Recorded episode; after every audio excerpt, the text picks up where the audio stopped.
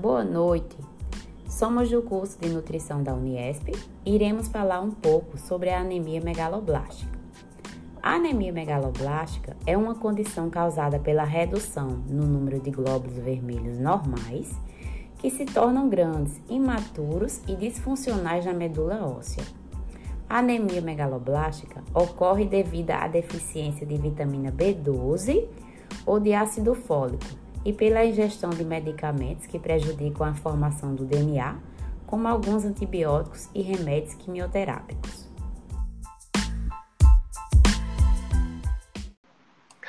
Boa noite, gente. Hoje nós estamos com o Dr. Nelson Justino, nutricionista clínico esportivo, especializado em hipertrofia muscular e bem-estar à saúde.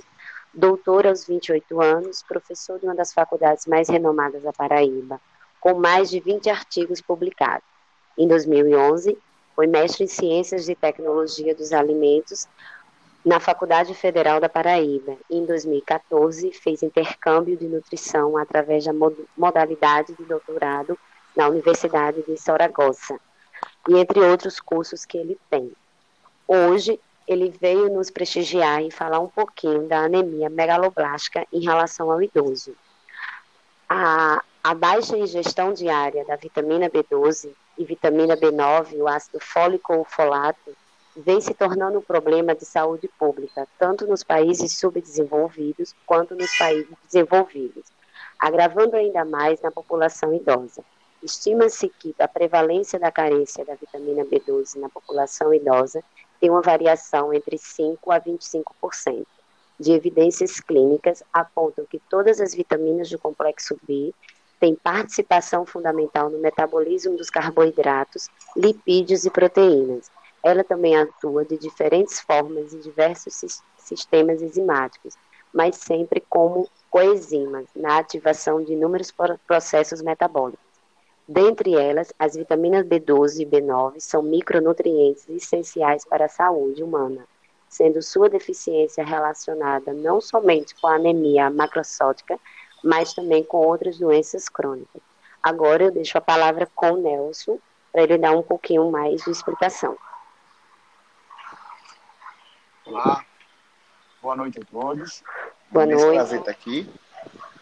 Boa noite. Na, na, verdade, essa questão da anemia megaloblástica, ela não vem afetando apenas idosos, mas a população de modo geral, como um todo.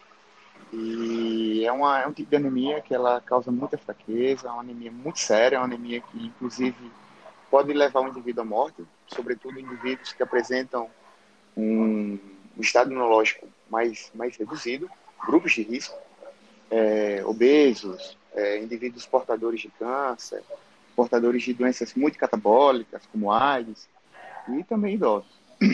E, na verdade, por que que isso tem... É, é, é você falou aqui que isso tem se tornado um problema nos últimos anos. Na verdade, não é nos últimos anos. Isso é sempre, porque a fisiologia de um, de um idoso ela é bem diferente da fisiologia de um indivíduo mais jovem. É, há uma grande diferença entre aquilo que a gente ingere e aquilo que a gente absorve. Nem tudo que ingerimos nós absorvemos.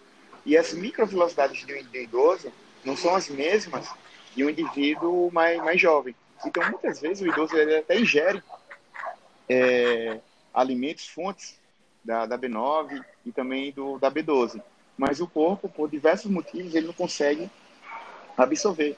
Às vezes também é, o próprio é, é, é o próprio sistema enzimático do, do, do, do, idoso não permite que essas vitaminas elas possam ser metabolizadas dentro do nosso organismo. Somando isso ao fato de muitas vezes o idoso ele não se alimentar de forma de forma adequada.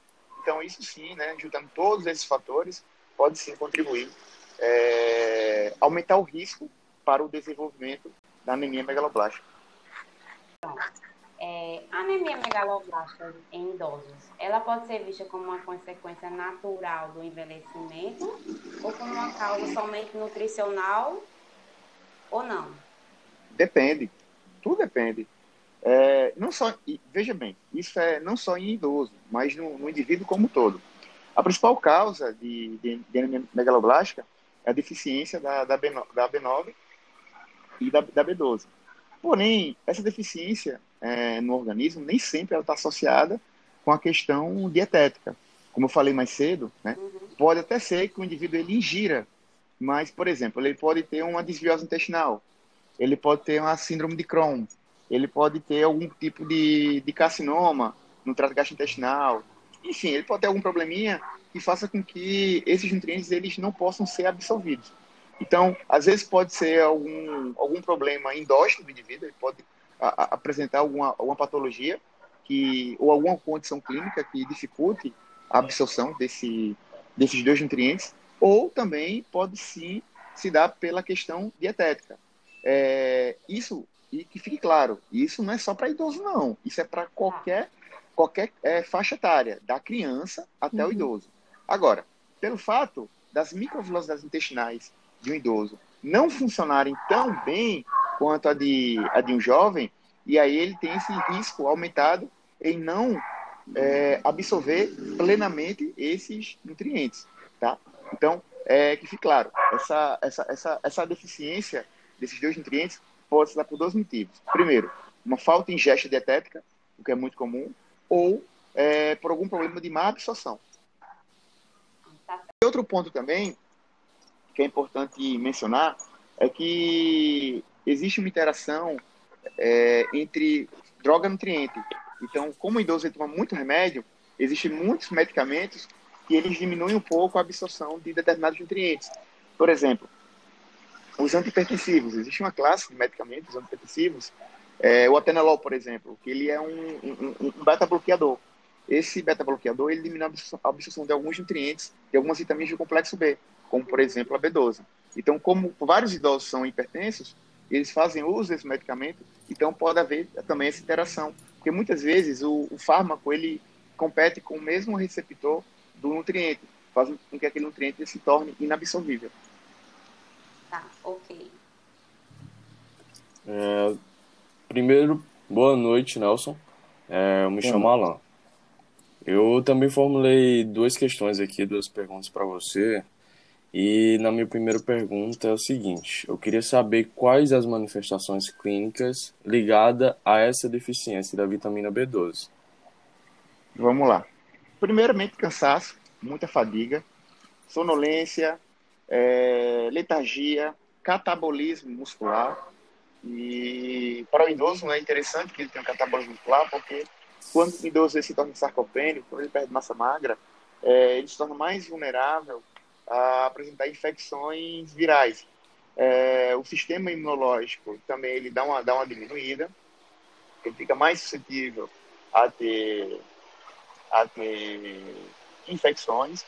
É, anemia é, megaloblástica também ela pode, e aí é, também pode, pode gerar uma, uma situação de, de bradicardia. Bradicardia é quando o coração ele é, é o oposto da cardia. Quando o coração ele começa, ele, ele passa a, a bater, é, a, a, funcionar de forma mais lenta, podendo levar a um, estado também de insuficiência cardíaca, podendo levar o indivíduo a uma parada cardíaca respiratória.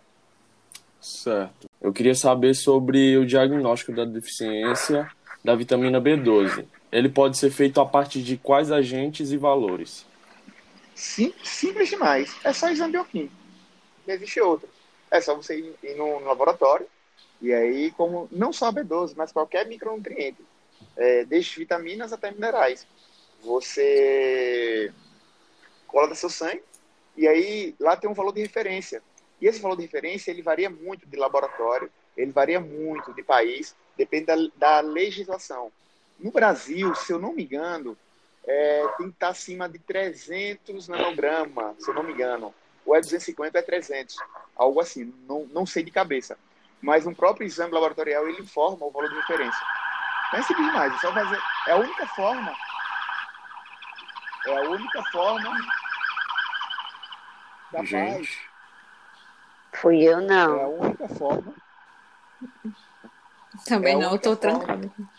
É a única forma capaz de fazer com que é, a gente tenha uma certeza de como está os estoques plasmáticos de qualquer nutriente, incluindo aí a B12. Certo, certo. Muito obrigado, viu, Nelson? Vou passar aí para a próxima pessoa.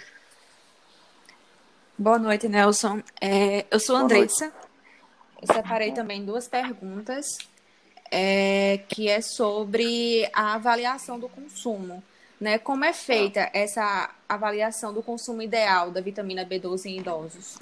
Também é por exames? Não, veja bem, é, são, são coisas distintas.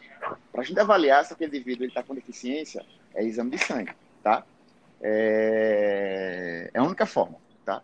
E para você saber se o indivíduo está ingerindo alimentos fontes, é através da anamnese alimentar. Você faz um recordatório de 24 horas. A gente pergunta ao idoso, lá na avaliação nutricional, o que é que ele costuma comer no dia a dia.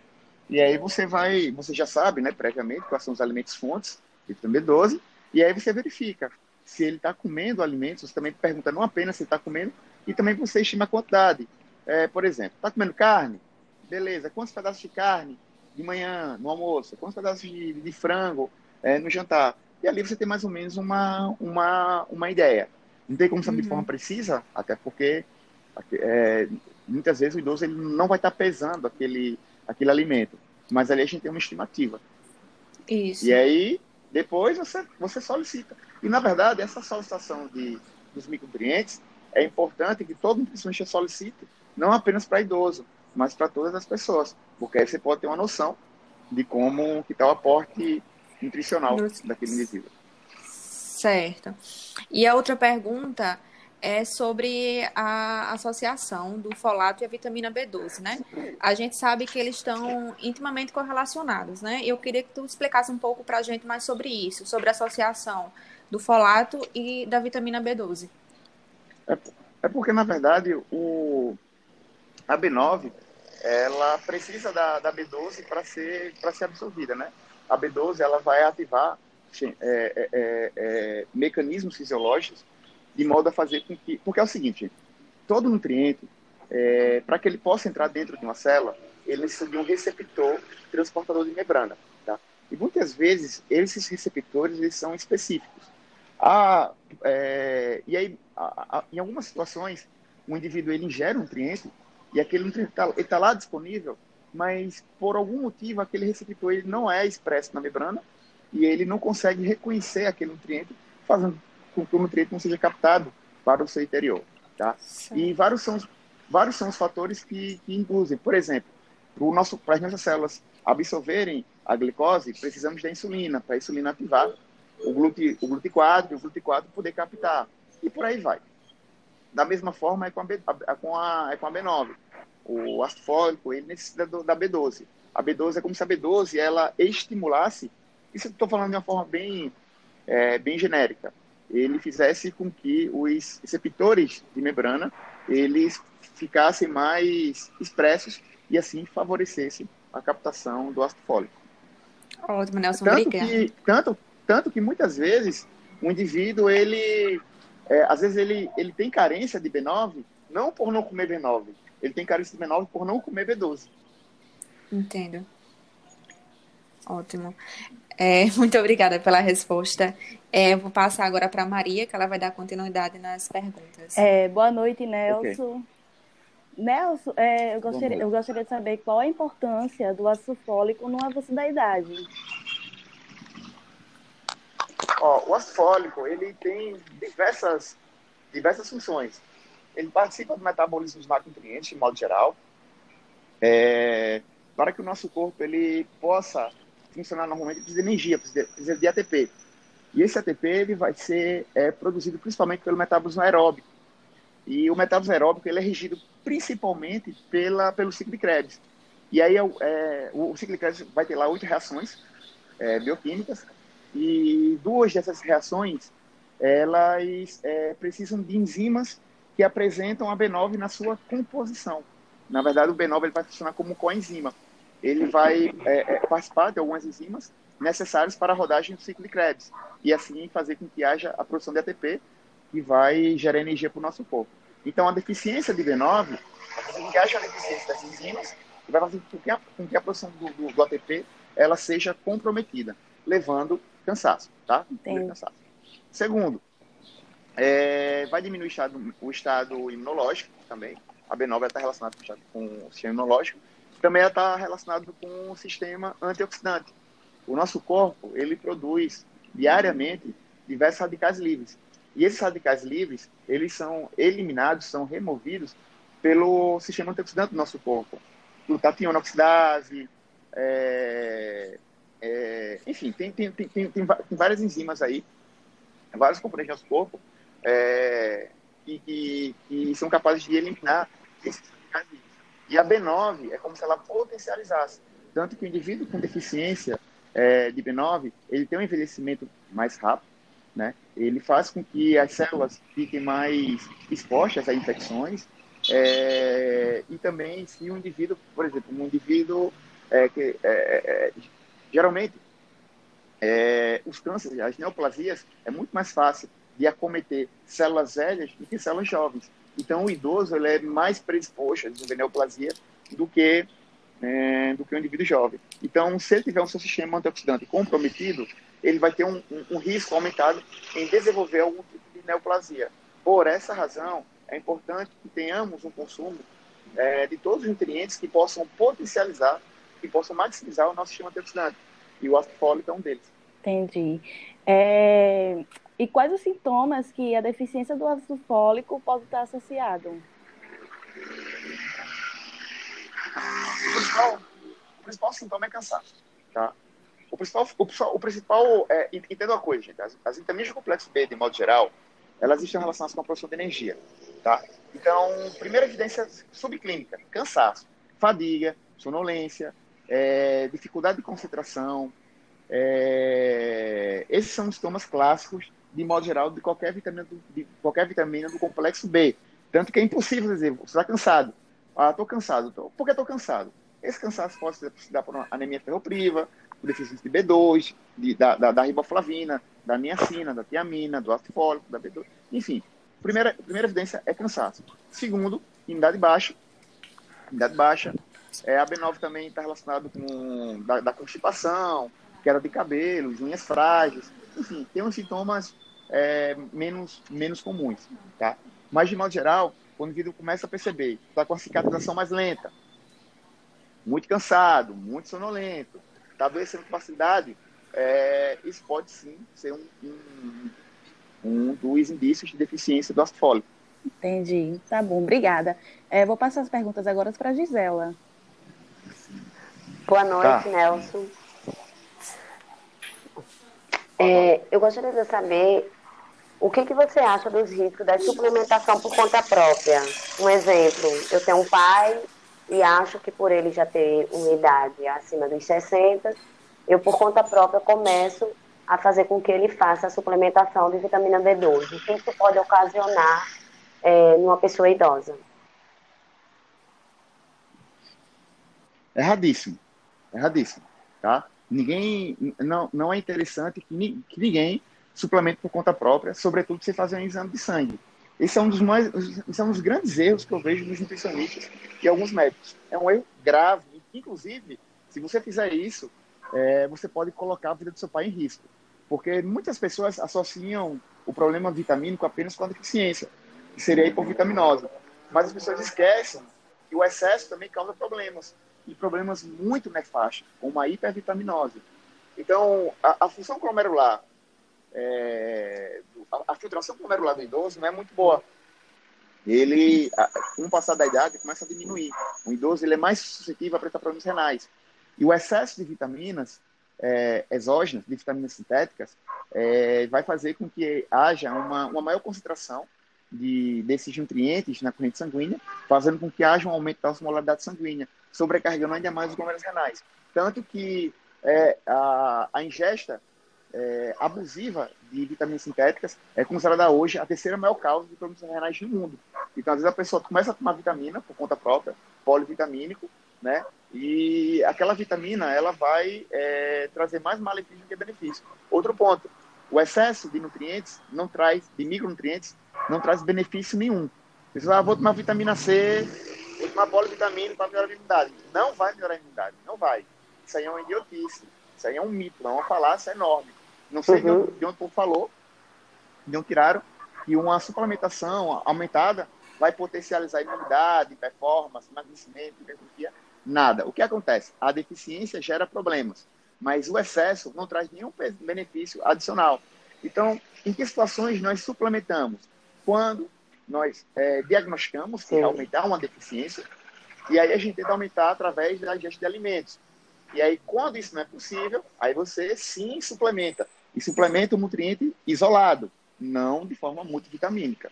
Porque, veja bem, você pode estar, tá, imagine você está com a sua, a sua B9 baixa, mas você está com, sei lá, a B2, a B3 normais.